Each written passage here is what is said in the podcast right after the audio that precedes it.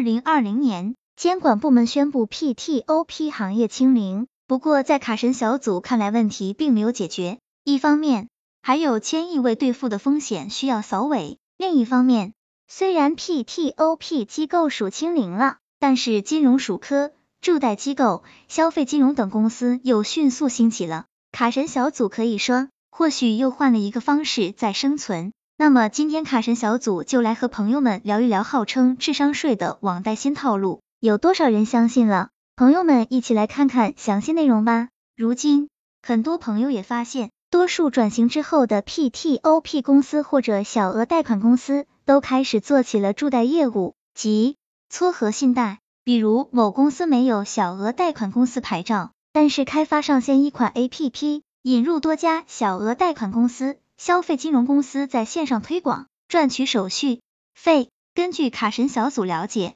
主要运营模式有以下两种。第一种，只要有 APP 就能赚钱。以前的 PTOP 运营模式大家应该比较清楚，同样是没有小贷牌照的公司，注册成立一个平台，在银行开立一个存管账户，一边开发出高息标的，吸引出借人出借资金，另一方面把出借人的资金归集起来，根据借款人的申请发放高息贷款，从而赚取其中的差价。现在虽然央行和银保监联合出台了网贷新规，但是市场上仍然有很多本身无资质的平台，只要打开这些软件，映入眼帘的是琳琅满目的小贷产品，恨不得让借款人逐个申请，下款成功一个给予一定红包奖励，若借款人申请失败了，没关系，平台还给借款人开放投保通道，也就是说，借款人可以购买平台的借款失败险。未下款即赔付一定金额。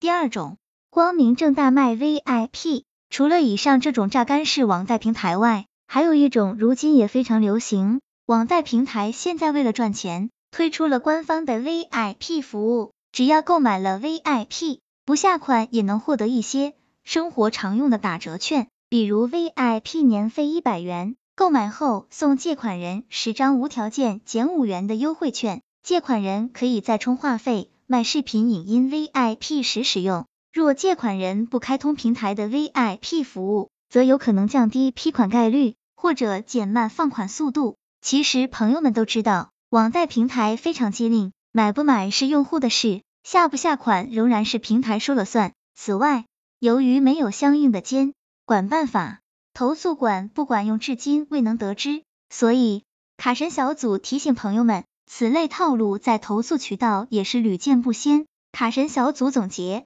在最后，根据卡神小组经过查询某互联网投诉平台，发现网贷平台营销会员费的案例大概有三万两千多件。但非常有趣的是，这些平台多数是新注册成立的公司，在该老牌投诉平台居然查不到入主记录。卡神小组由此可以推断，很多平台正是由于监管持续加压。另寻生存之路，重新注册成立科技公司，开发 APP 来卖会员。所以，卡神小组也再次提醒朋友们，网贷套路多，申请需三思，下款也要谨慎，不要交智商税了，别到时候贷款没申请到，又被模式套路给割的韭菜。朋友们说是不是？希望这个资料对朋友们有所帮助。